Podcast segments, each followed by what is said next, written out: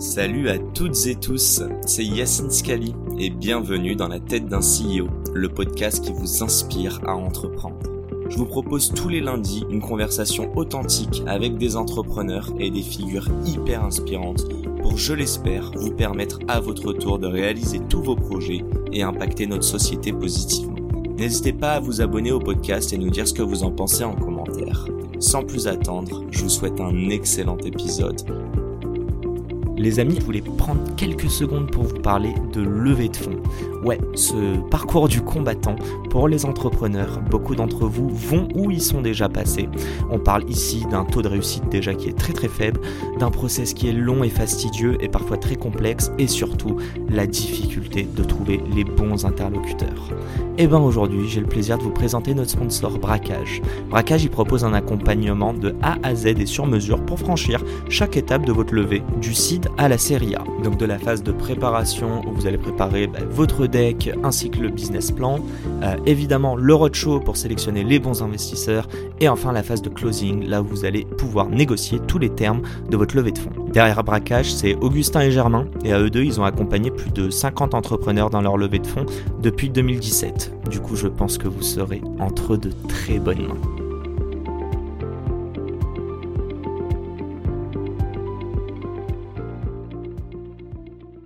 Hello à tous, c'est Yacine et bienvenue dans ce nouvel épisode de Dans la tête d'un CEO. Aujourd'hui, on va faire un petit tour dans la tête de notre cher Louis. Comment vas-tu Louis? Eh ben, Salut, euh, très bien. Alors, tu es CEO et fondateur de quelle boîte? Alors j'ai créé une boîte qui s'appelle Alma. Euh, qu'est-ce qu'on fait? Euh, On fait du paiement plusieurs fois. Alors c'est assez intéressant parce que c'est très basique. C'est-à-dire qu'en fait, comme son nom l'indique, on permet à des marchands d'accepter du paiement de leurs clients en plusieurs fois. Tu vas payer, tu vois, un vélo, un ordinateur, un sac, en 3-4 fois. Euh, l'intérêt pour toi, bah, c'est évidemment que tu vas commencer pour acheter ce que tu veux vraiment acheter et l'acheter maintenant, même si mhm. tu n'as pas encore le cash sur ton compte. Euh, pour le marchand, c'est un moyen de concrétiser l'achat, c'est de s'assurer qu'en fait tu convertis ton client maintenant et que tu augmentes ton panier moyen. Euh, donc du buy now, pay later. Buy now, pay later. Exactement. BNPL. Ouais, c'est comme ça qu'on dit en plus dans le. Ok. Paiement fractionné au BNPL, ouais, c'est la même, c'est la même sauce. Ok. Euh, est-ce que tu peux nous faire un mini état des lieux, même si mes auditeurs le savent très bien? En fait, l'idée, euh, c'est juste qu'on plante le paysage. Par contre, on va parler de toi plus que de Alma. J'aimerais juste comprendre euh, quand est-ce qu'a été créé Alma? Est-ce que tu peux nous donner deux, trois petites métriques? Bon, il y a des centaines de millions qui ont été levés. Parlons, parlons, parlons des. Oui, on peut parler des, des métriques. J'ai expliqué ce qu'on faisait, donc je ne vais pas y revenir forcément maintenant. Bon, on va parler du business model, de tout ça aussi. Ouais. On peut parler aussi. la boîte, en gros, a été créée en 2018 donc il y a 5 ans à peu près. Euh, il y a plus qu'à peu près, il y a 5 ans. Euh, aujourd'hui, on est 400 personnes, on bosse majoritairement en France, mais on a des bureaux euh, en Italie, en Espagne, en Allemagne, en Belgique et, aux Pays-Bas. ouais, Europe, on est très Europe. pour le moment. On gère, pour, plus que pour le moment. Non, je pense qu'Allemagne est une boîte qui est intrinsèquement européenne. Il n'y a pas de, pas de vérité d'aller aux États-Unis ou en Asie ou en Afrique. Ça n'aurait pas beaucoup de sens en fait pour ce type de business. Je pourrais y revenir. Et euh, on va bosser avec plus de 10 000 marchands aujourd'hui qui vont gérer collectivement plus d'un milliard cinq euh, de volume de transactions chaque année. Euh, donc ça commence à faire un petit peu de... Voilà, tu, tu commences à, représenter une vraie bonne partie du commerce en France. Euh, et, raconte-nous un petit peu, euh, déjà 400 personnes, il y en a combien? Là, on est à Paris, euh, c'est quoi C'est le headquarters, enfin les QG. Ouais. Très beau, très beaux locaux. Si ça, c'est pas notre QG, on est quand même, c'est-à-dire qu'on a beaucoup plus grosse boîte. déjà, parenthèse, on a une superbe terrasse où on est en train d'enregistrer le 14 février, d'ailleurs, joyeux Saint-Valentin, mais bon, passons. Mais non, non, surtout, il fait un soleil de malade. On est en train de rôtir à l'intérieur parce qu'on veut une bonne qualité audio pour vous, chers auditeurs. donc, euh, donc, on mouille le maillot au sens propre. Ah, littéralement. Euh, il, fait, il, fait, 27 degrés là dans la salle. Euh, Ambiance marocaine, moi, ça va, je suis pas dépaysé. Mais ouais, non, 4 ans, vous êtes combien à Paris? On va être, tu vois, sur le bureau parisien, on va être 250 à peu près. Donc, là, là, dans les locaux non, parce qu'après, tu as ceux qui sont en vacances, ceux qui sont, ils font du, on fait du remote partiel. tu vois, mais à la grosse, des, des, employés qui sont rattachés au bureau de Paris, à peu près 250. Après, sur le reste, on a un gros bureau à Lille, qui est un bureau qui va s'occuper de tout ce qui est support client euh, où tu as une soixantaine de personnes. Et puis ensuite, tu vas avoir des bureaux, euh, à la fois des gens qui sont en remote total, donc font un télétravail euh, total, tu qui vont habiter à Montpellier, à Bordeaux, euh, euh, à Lyon. Enfin voilà, on a, on a des gens un peu dans toute la France. Et puis, euh, tu vas avoir aussi les quelques bureaux étrangers dont je t'ai parlé. C'est quoi C'est un peu moins d'une centaine euh, à l'étranger, tu Non, dirais? beaucoup moins que ça, c'est plutôt une vingtaine.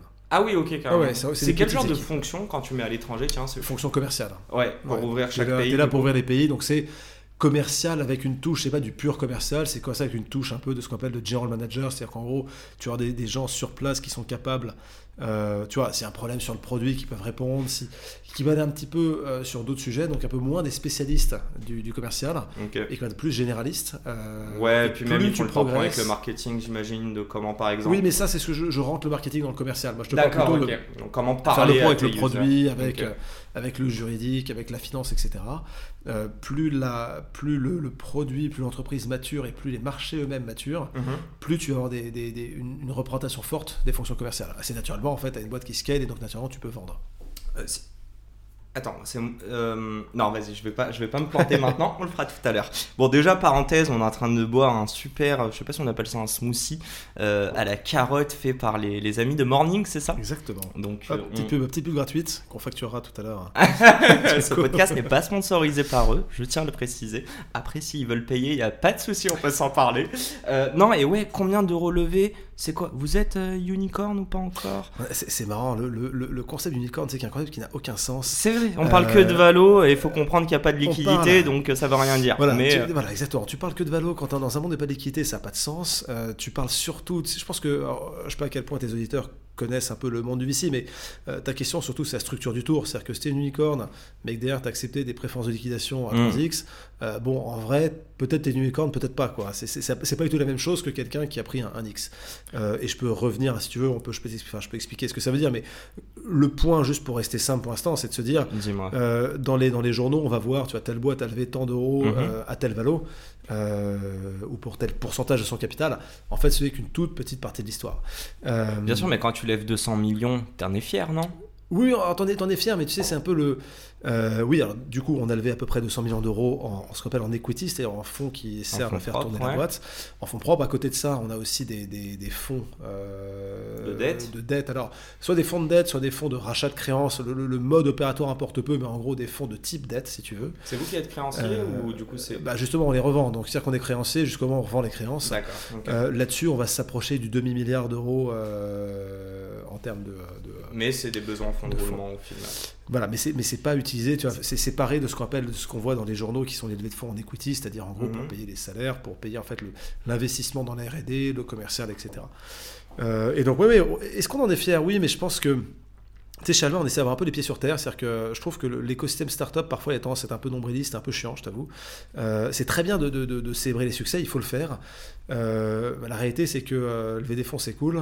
Ce qui compte vraiment, c'est ce que tu crées quelque chose qui a de la valeur. Et ça, tu le juges sur, le, sur la durée. En théorie, tu as une corrélation qui est plutôt forte entre Mhm. les fonds levés et la valeur créée. C'est qu'a priori, si tu lèves 200 millions, c'est que tu as quand même créé quelque chose qui, as créé quelque chose qui est, qui est réel, qui est Mhm. concret et qui a une certaine échelle. Euh, mais dans le monde qu'on a quitté depuis euh, maintenant quasiment un an, euh, cette corrélation était pas très Oh, très même forte. avant, je, je pense à des scandales à la WeWork, euh, des Ouais, scandales mais même, euh, même je, suis à pas sûr parce que. Ouais, mais tu vois, je pense que mettre WeWork et Terranos dans le même sac, c'est pas hyper fair parce que d'un côté, t'as Terranos qui est vraiment une boîte de merde, enfin, qui est même pas une boîte, si tu veux, c'est mecs, Ouais, qui a leur truc n'a jamais marché, c'est- de la fraude. Et d'un autre côté, t'as WeWork qui était une boîte où le, le- le fondateur était sacrément taré et il se passait des trucs très bizarres, mais in fine, WeWork, je veux dire, business-wise, c'est un vrai business, tu vois, t'as t'as- t'as C'est trois un ou quatre vrai WeWork dans business, Paris, mais la veille d'une IPO, ils se sont rendus compte que euh, leurs actifs étaient bien que- élevés, moins. Bien entendu, il y, a- il y avait- il y a eu des problèmes, mais tu vois, je moins pense ça. qu'il faut, il faut, il faut aussi, il faut graduer, si tu veux. Oui, bien sûr. Euh, et je pense qu'il faut bien comprendre dans le monde du VC, puisqu'on parle de levée de fonds et que ça passionne pas mal euh, les gens, c'est que tu as un peu deux types de levées. Euh, déjà, tu vois, le, le- le monde financier n'a pas attendu les startups pour parler de levée de fonds. Avant, tu n'avais pas de VC, tu avais des fonds de private equity, enfin des, des levées de fonds, c'est c'est vieux comme la société anonyme. Ouais, bien sûr. Euh, Enfin, la société par action, pour être précis, Ouais. euh, qui a, je me rappelle plus, mais qui a été créée, si je dis pas de conneries, qui a été créée dans les, euh, en Belgique, aux Pays-Bas, il y a 300 ou 400 ans. Il faudrait qu'on fact-check là-dessus, parce que je suis pas 100% sûr, mais pour Ah, moi, c'est à peu près la, c'est à peu près les, les racines de la société par action. Donc le concept de une entreprise peut être, le capital d'une entreprise peut être possédé Par d'autres euh, personnes. par d'autres personnes et peut Mhm. être vendu. Euh, de gré à gré. Donc, euh, c'est-à-dire qu'en fait, tu as un capital, parfois tu ne connais pas tes actionnaires.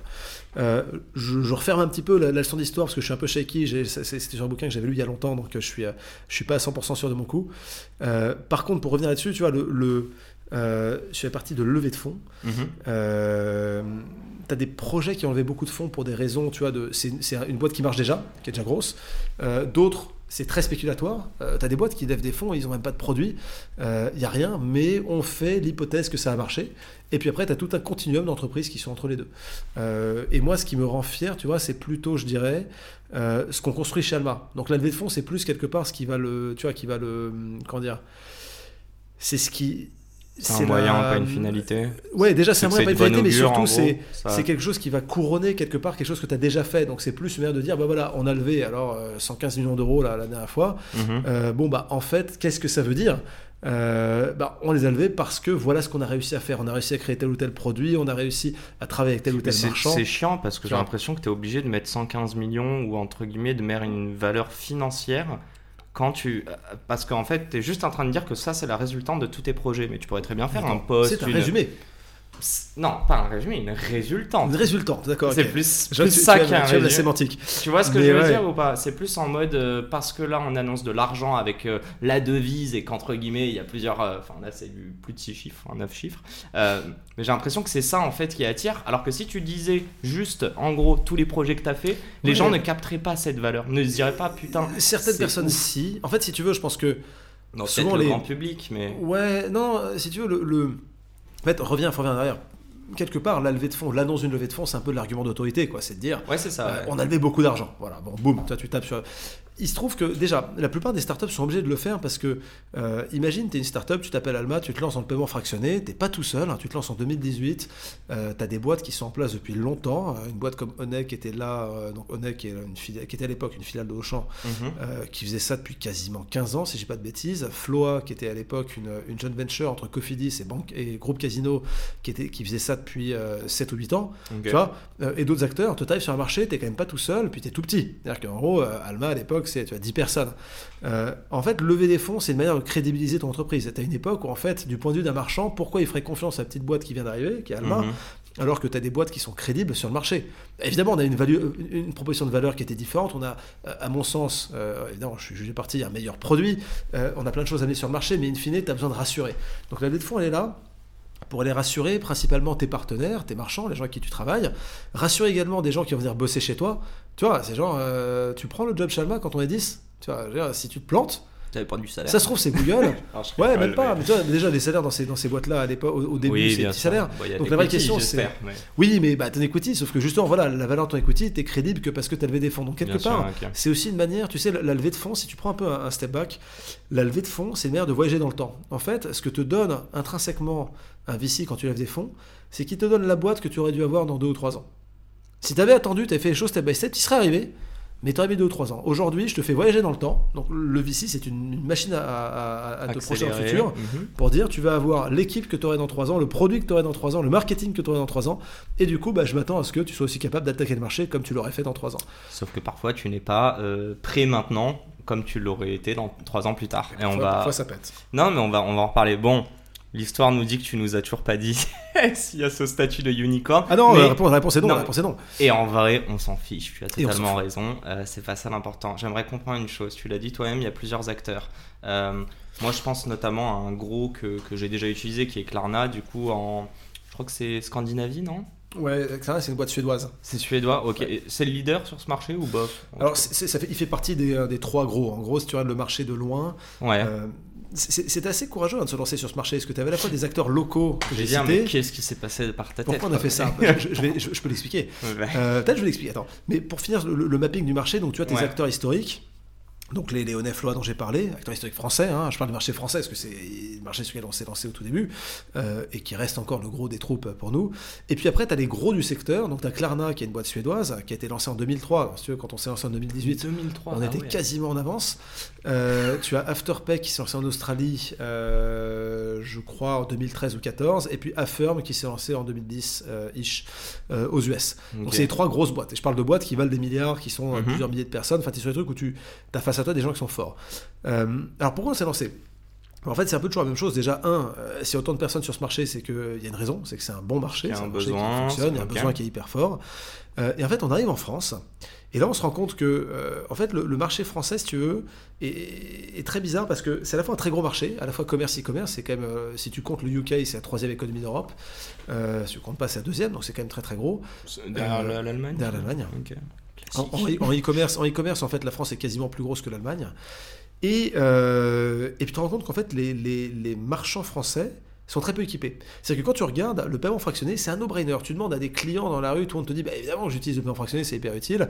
Euh, tu as des marchands qui disent, bah oui, évidemment que tu as les grands marchands, j'utilise. Mais par contre, seul, en fait, au moment où Alma se lance, il y a seulement 200 enseignes qui le proposent à leurs clients. Pourquoi? Parce que aujourd'hui, enfin aujourd'hui en 2018, quoi, au moment où on se lance, euh, les banques ne bossent qu'avec les grands. Donc les euh, quasiment 200 000 euh, petits commerçants sont tous laissés pour compte. Mhm. Et euh, les boîtes technologiques que je t'ai citées, les Affirm, Afterpay, Klarna, ils sont pas en France. Et, euh, et moi, à l'époque, je suis chez Stripe et j'ai tous les jours des, des- des marchands qui viennent me voir pour dire mais aidez-moi sur le paiement fractionné. Donc la jeunesse d'Alma, c'est ça. Et, pourquoi est-ce que je problème ça ok, que tu as vraiment vécu Ouais. chez Stripe. Ok. C'est que Stripe, on rappelle, hein, c'est un- c'est une boîte de paiement. voilà, un moyen de paiement. ouais. Une boîte de paiement, c'est pas un moyen de paiement. Ok. Euh, ça- si on joue sur la sémantique, Enfin, je suis ouais, excuse-moi. Euh, Ouais, PayPal, est, PayPal, euh, voilà, PayPal est un moyen de paiement. Euh, Stripe est une plateforme de paiement. Euh, et, En et si B2B. tu veux, en B2B. ouais. Euh, et si tu veux, le, je pense que le point il est important. Je sais pas parmi t'as les gens qui nous écoutent combien veulent créer une boîte un, un jour, mais je pense Beaucoup, que- j'espère. eh ben, je pense. voilà, c'est- une question quasiment rhétorique là-dessus. Euh, Je pense que il faut vraiment comprendre la, la- la force et l'importance d'un positionnement. C'est-à-dire qu'en fait, tu as énormément de blog posts qui sont de ressources dédiées à quand tu vas faire du gros hacking, tu vas Mhm. faire ton produit. Honnêtement, sur le comment, tu en, as t'en as vraiment plein. Mais en fait, le truc qui compte le plus, et ce dont quasiment personne ne parle, c'est en fait, qu'est-ce qui compte le plus quand tu crées une boîte? C'est ton positionnement. C'est ce que tu fais, mais plus que ce que tu fais, comment exactement, tu vois, c'est quoi, c'est quoi le- le- la pièce du puzzle que tu amènes sur le marché? Euh, En fait, en vrai, soit tu es un T'es un super génie, tu vois, t'as compris un truc que personne n'a compris, tu lances un marché, tu vois, tu, tu lances un Google à l'époque où les moteurs de recherche, et encore, t'avais Yahoo, donc comme quoi, tu vois, mais t'es vraiment le précurseur, tu vois. Mhm. Euh, bon, la plupart des gens, c'est pas ça. Moi, c'est pas ça. Euh, par contre, soit tu as juste compris qu'il y avait un trou dans le marché que tu vas adresser. Mais là, il faut être hyper précis. Euh, nous, quand on a lancé Alma, la tagline, c'était le paiement plusieurs fois pour les PME. D'accord. on savait bien que plus niche, tard, on, on allait plus loin. Mais c'était hyper important d'être précis parce que du coup, on est arrivé de manière hyper claire en disant nous, ce qu'on amène sur le marché, c'est quoi? C'est le paiement fractionné pour les PME. À l'époque, notre produit il était moins bon que celui des acteurs en place. On n'était pas meilleur que Honor, on n'était pas meilleur que Floa. Euh, On avait plus de. on Mais ils des- étaient délaissés. eux. Sauf que, ouais, sauf que eux, ils s'intéressaient pas aux petits. Alors du coup, on était voir les petits. Et puis après, peu à peu, c'est là qu'on a compris qu'en bossant avec les petits, bah, en fait, les moins petits, ils étaient intéressés. Puis les moins petits, puis les moyens. Et Puis maintenant, très les, moyens, puis- les gros, tu dirais qu'ils vont choisir Alma plus qu'une autre. Bah, Aujourd'hui, maintenant, on a. oui, oui. historiquement. Pourquoi? C'est quoi? Bah, ouais, t'as- t'as juste les deux choses qui comptent le plus dans ce- Mhm. ce type de solution de paiement en plusieurs fois c'est l'expérience utilisateur, Mhm. la facilité d'utilisation euh, et l'acceptation. Le fait qu'avec Alma, tu fais, un meilleur- tu fais plus de chiffre d'affaires parce qu'on accepte le plus de clients. Et vous l'acceptez, mais pourquoi? C'est de la collecte de data sur Ouais, les. parce euh, que parce qu'on on a vachement mûri et que maintenant on est en mesure vraiment de gérer notre risque manière extrêmement précise et fine. Et, euh, et je- je- j'en suis sûr et certain, la data est. euh, Enfin, dis-moi si je me trompe, mais je, je pense que c'est un peu le, le cœur aussi de votre euh, value propre. Surtout sur. D'ailleurs, juste, hein, qu'on ouais. comprenne euh, 30 secondes, si on peut parler un peu du business model. Hyper déstructuré, j'aurais bien voulu parler un peu de ton parcours, on va revenir là-dessus. dans tous les sens. C'est Je te pas-. Euh, ouais, le- en fait, est-ce que vous faites, est-ce que c'est l'équivalent de faire des prêts instantanés à la consommation? Et je pense notamment à énormément de boîtes. euh, Dame, j'ai oublié le nom, euh, M-Pesa euh, en Afrique. Ouais. Enfin, je crois que c'était une boîte londonienne, mais qui a opéré là-bas, passons, mais qui a vraiment démocratisé aussi Ouais. ce- cet accès, voilà, au, Bah, financement. le, le paiement plusieurs conso. fois, c'est une forme de crédit conso, euh, Mhm. et c'est exactement ça, du, du crédit conso euh, sur une très courte durée et de très faible montant. Un crédit conso standard, tu vas voir CTLM ou Cofidis, euh, le crédit conso moyen, c'est 13 000 euros sur, sur euh, 5 à 6 ans. Euh, donc Ah en oui, fait, ok. typiquement, c'est t'achètes une voiture, tu refais, tu, tu fais les travaux dans ton salon, whatever, tu vas payer un gros billet. Nous, on va faire, alors on, on est capable d'aller jusqu'à 3-4 000 euros en certains cas, mais le, le ticket typique chez Alma, c'est 300 euros. Euh, donc c'est, tu vois, tu vas Sur acheter combien de temps? sur, 3, sur 2 à 3 mois. Ok. Donc, tu vois, donc c'est pas du tout, euh, et c'est pas du tout la même manière de gérer ton risque, de gérer ton entreprise. Enfin, tout ça, voilà, est très différent. Ok. Euh, on ferme la parenthèse business. On revient juste, à- juste, euh, juste sur ton parcours. Ouais. Après, on revient sur euh, tout ce qui est prêt à la conso, On comment ça sur- se passe, qui est-ce qui chope le risque, etc. J'aimerais comprendre qu'est-ce que tu as fait avant, d'où tu viens et pourquoi l'entrepreneuriat, quoi. Surtout quand tu es chez Stripe et que j'ose imaginé que tu étais plutôt dans une bonne configuration Ouais, c'était confort. Euh, c'était à Paris ça ou C'était à Paris, j'étais à Paris, ouais. Enfin, je voyageais pas mal, mais j'étais à Paris. Euh, écoute, écoute, écoute. Euh, par où commencer Si je, je, peux, je peux faire chronologique. Bon, très, très rapidement, mais déjà, tu de T'es quoi comme profil? T'es business T'es ouais, c'est ça. Moi, je suis très clairement un G. Mhm. Grosse, grosse passion pour les maths et l'informatique. J'ai commencé à coder, j'avais 7 ans. Euh... T'avais 7 ans. Alors, autant on m'a déjà dit. jeune. Ah ouais, non, 7 ans, je l'ai jamais. Attends, 7 ans, il y en a, ils savent pas lire, quoi. Euh, qui sortent du si, si, si, si, si, 7 ans, 7 ans, tu sais lire. Ah, je t'assure, à 100... ah, je suis surestime. Moi, j'ai eu des lacunes à la fin du CP, j'avais des difficultés euh, en lecture. chacun son truc. J'avais des difficultés sur d'autres sujets, mais, mais... La, lecture et le code, ça allait.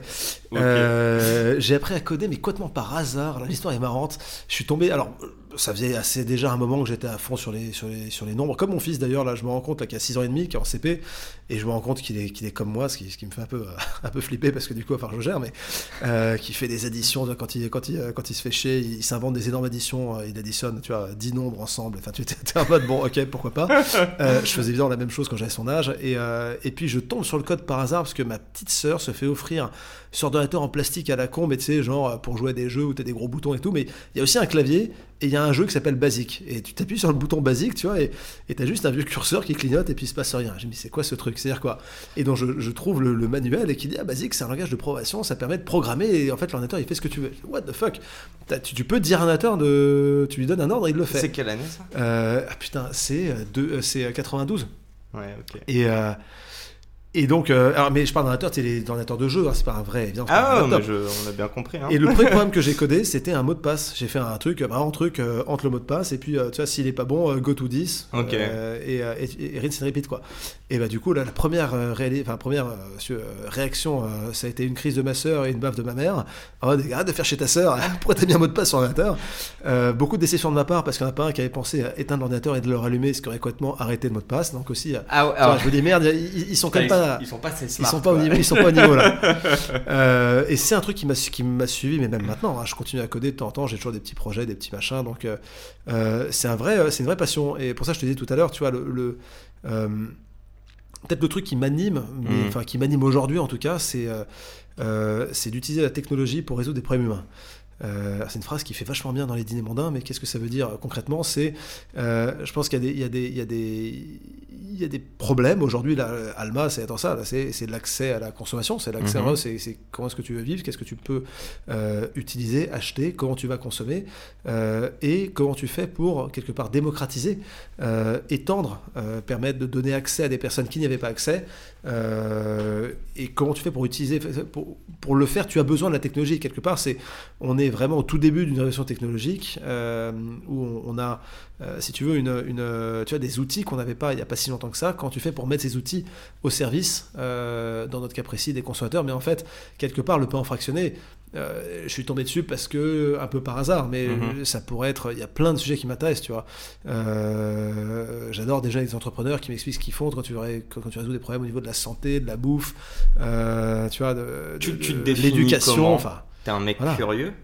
Oui, absolument, ouais, absolument. Bah, je, vais spoiler aussi, mais t'es un mec qui se fait chier rapidement. C'est ce que tu m'as dit en off avant. Ouais, ouais, les deux, bien qu'on en parle euh, si on parle de Tetris. Ouais, ah, tu veux, tu bah, Vas-y, vas-y, je t'en prie, bois. De, de, mon, de mon sujet. il me reste encore quelques gorgées de ce fabuleux euh, jus. Euh, petit jus de, de, de carottes. Morning, on l'a dit, donc morning, vous devez. voilà, deux, on, vous êtes deux fois dans le podcast. donc, donc on prendra deux fois, deux fois la com.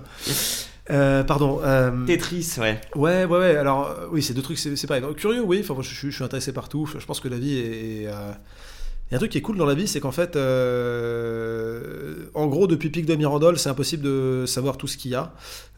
et ça, c'est quand même super cool. C'est-à-dire qu'en fait, si un jour tu te fais chier, bah, tu prends n'importe quel domaine et tu as des gens qui ont juste réfléchi dix fois plus que toi à ça. moi, je, je, ne comprends pas les gens qui s'ennuient. Je comprends pas. Je, je n'arrive pas à comprendre. Tu as juste euh, Tout le monde ne sait pas ce qui lui, ce qui, enfin tu sais, ce qui lui plaît. Je sais pas comment dire. C'est pas une question de, de, ce qui te plaît, parce que je te parle même pas de, de, tu vois, de tuer du temps, mais t'as tellement de choses à apprendre, quoi. Putain, t'as des, euh, tu vois, euh, des bouquins d'histoire, t'as des. Mais je pense qu'il y a des choses qui veulent pas apprendre. Hein. C'est pour ça que je te parle de curiosité. Ouais, je, non, mais je, je, je, conçois, mais je le comprends pas. ok. ouais, en fait, la vision, la vision statique de ta vie, tu sais, c'est un peu le Alors, c'est, c'est de, ça s'appelle déjà Je crois que c'est la, la loi de, tu de Parkinson qui dit que euh, plus t'en sais, moins t'as confiance en toi parce que tu, tu sais que tu sais pas, quoi. Euh, et, et ça, c'est un truc qui est vachement vrai, c'est de te dire, en vrai, euh, il y a un nombre de trucs qu'on sait pas qui est hallucinant. Et c'est super cool. Mhm. Tu peux mettre le doigt, et en plus maintenant que tu as Internet, putain, t'as plus aucune excuse. Quoi. Tu peux mettre le doigt dans des, euh, dans des sujets dans tous les sens. Tu peux, tu- juste, tu peux tellement apprendre, changer. Euh, tu vois, les gens qui disent, ah, moi je me fais chier dans mon boulot, mais euh, j'ai pas envie d'en changer. Merde. C'est quoi, la dernière fois où Tu vois pris 3 heures euh, sans même calculer que c'était 3 heures et en fait t'as Ah bouffé bah, en termes euh, d'infos, de- t'as appris énormément. Ah, alors, euh, pendant les vacances, Ouais. parti au ski avec ma famille, bon c'était cool, on a skié quand même, Euh, mais j'ai eu quelques petits problèmes d'informatique sur le gaz, et, euh, et effectivement il y a un moment j'ai dit, fuck it, celui-là je le finis, ces problèmes d'informatique un peu, un peu durs, un peu marrants, tu vois, Attends, des d'algorithmique. problèmes de quoi tu... de, de- d'algo, euh, d'algorithmique, donc en gros de, de- d'informatique quoi. Euh, voilà, et celui-là, alors si jamais t'as des geeks dans, le- dans ton audience, on va leur poser, comme ça ça avait fait un peu mal dormir. Euh, celui sur lequel j'ai passé un petit peu de temps, euh, l'idée c'est qu'on te dit je te file un, un nombre entier n, Mhm. Euh, et tu dois me ressortir une liste où il y a tous les nombres de 1 à n, d'accord, euh, qui apparaissent une et une unique fois, et il faut que la, somme de deux euh, éléments consécutifs de ta liste, ce soit un carré parfait. Euh, tu vois, donc si ton premier nombre c'est j'allais 15. dire, il y a l'infini, mais du coup non, j'imagine Non, que non. euh, non, tu, Ouais. tu vois, tu dois 15, après tu vas être un 1 parce que ça fait 16, après ton 1 tu vas être 35 pour faire 36, etc. Quoi. Ok. Euh, c'est un problème qui est excessivement simple. euh, C'est-à-dire que créer un algorithme pour faire ça, c'est très très simple. Euh, bah, tu fais euh, toutes les permutations de, de 1 à n, après tu vois celle qui match, tu renvoies. Euh, Casse pas trop pas un canard. T'as juste un petit problème, c'est que dans l'énoncé on te dit n peut être égal jusqu'à, tu peux aller jusqu'à 1000, euh, 5000, 10 000, 100 000. Et le problème, c'est que euh, l'algo que je viens de te décrire, il est hyper exponentiel. Donc, il va juste, euh, à partir de, je sais pas, n égale 30 ou 40, tu vas mettre des Ah, milliards d'années à converger. Et réussir à faire la version de ce truc-là, qui en fait converge rapidement, ça c'est un challenge. Tu vois, ça c'est marrant. Et là, du coup, je me suis plongé un peu dans le truc. euh, voilà, je, je, je- je Les amis, si, si- premièrement, Je si vous spoil avez pas, bien je spoil compris. Deuxièmement, si vous avez la solution, Envoyez ça sur LinkedIn. Pas lancé quoi. Je, je, je- j'ai tellement hâte de voir Je, ce que je- ne comprendrai pas. voilà, mais- je, ne spoil pas. Bah, tu pourrais comprendre. Il faudrait que tu prennes le temps.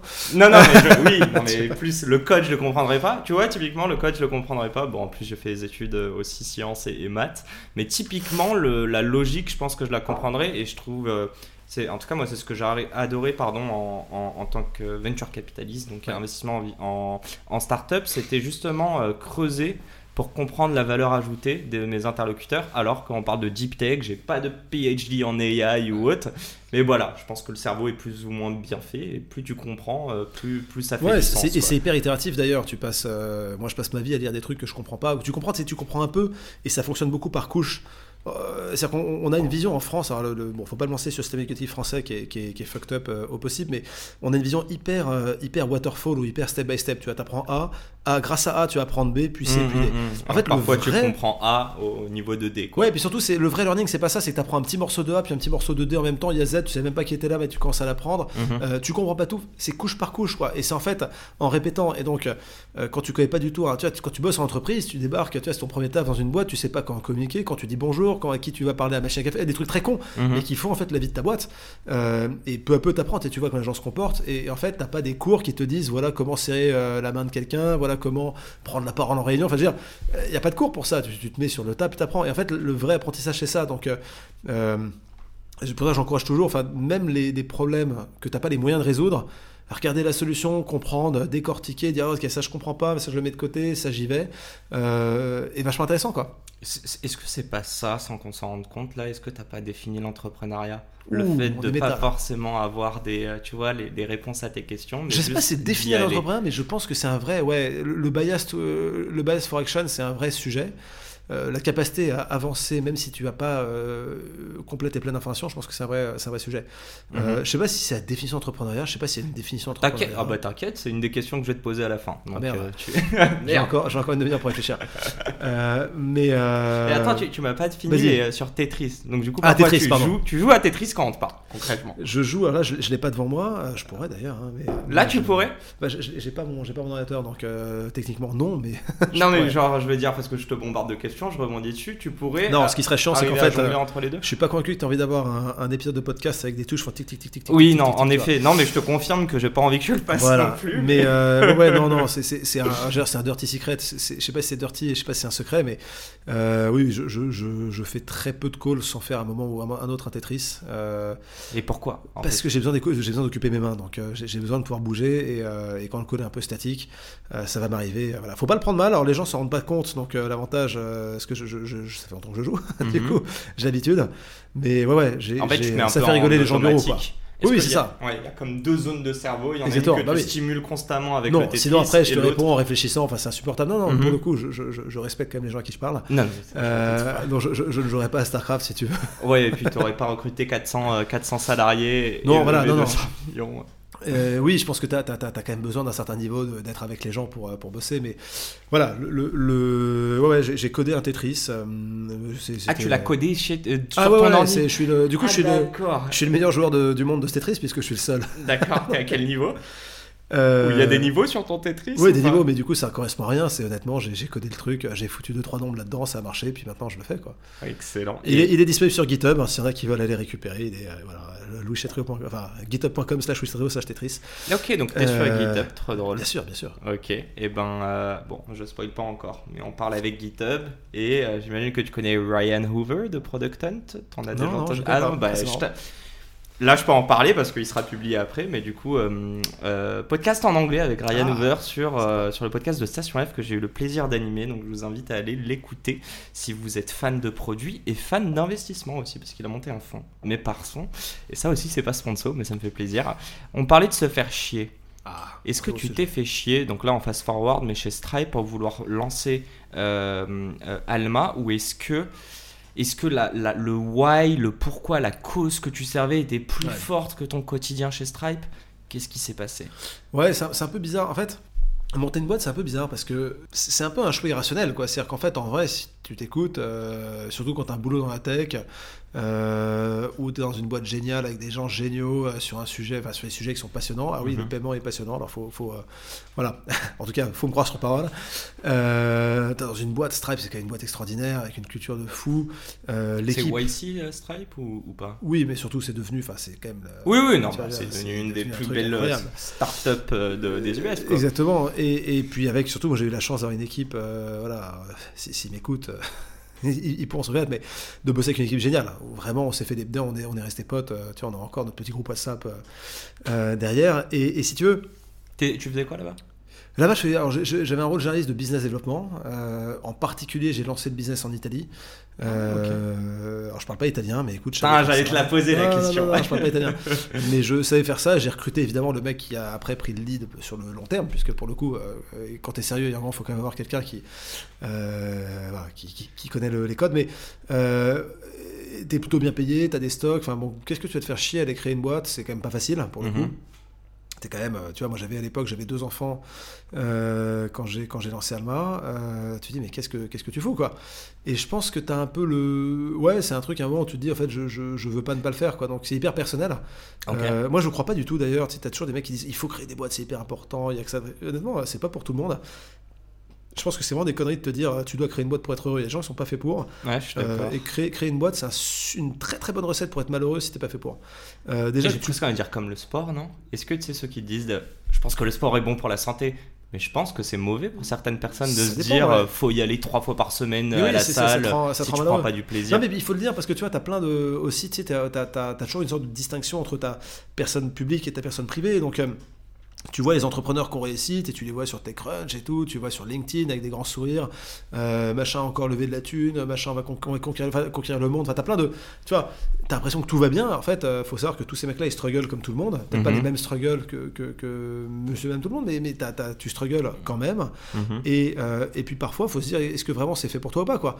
Euh, Je pense que c'est pas vrai. Je pense qu'en fait, la réponse, pour ça, je, toujours, je me méfie beaucoup des mecs qui se disent, moi, je suis serial entrepreneur. Tu vois, c'est genre en fait, pour entrepreneur, c'est pas un job en fait. Peut-être dû commencer par ça. C'est pour moi, t'es pas, je suis pas entrepreneur. Il se trouve que j'ai monté, je le suis parce que j'ai monté une boîte. Mais je, je, je C'est un lifestyle plus qu'un job Ouais, à proprement non mais je te dirais, voilà, je te dirais pas, je dirais, euh, Lou- Louis c'est un entrepreneur, tu vois. Euh, au fond du fond, je suis un mec qui aime bien résoudre des problèmes. j'aime bien me lever le matin, j'aime bien me frotter à des problèmes difficiles. Et il se trouve que bah, le, créer une boîte, ça, ça cochait toutes les cases. Mais euh, je ne dirais pas, euh, je suis un entrepreneur, quoi. Tu vois, peut-être que, peut-être que dans ma vie, plus tard, je serai développeur dans un, projet qui va me passionner et, euh, c'est fine, tu vois. Et, je, donc je, je, reformule un peu ce que tu me disais, dis-moi si, si j'ai bien compris aussi, mais tu as parlé, enfin, je, trouvais ça parfait. Dès le départ, tu as dit qu'il fallait être irrationnel. J'ai presque envie de te dire là en 30 secondes, mais est-ce que tu penses qu'un entrepreneur peut être, peut être successful en restant rationnel? Et c'est la fin de cet épisode. Si cet épisode vous a plu, n'hésitez pas à nous soutenir en nous mettant 5 étoiles sur les plateformes, en vous abonnant évidemment et en nous laissant des commentaires. Hâte de vous retrouver la semaine prochaine. Ciao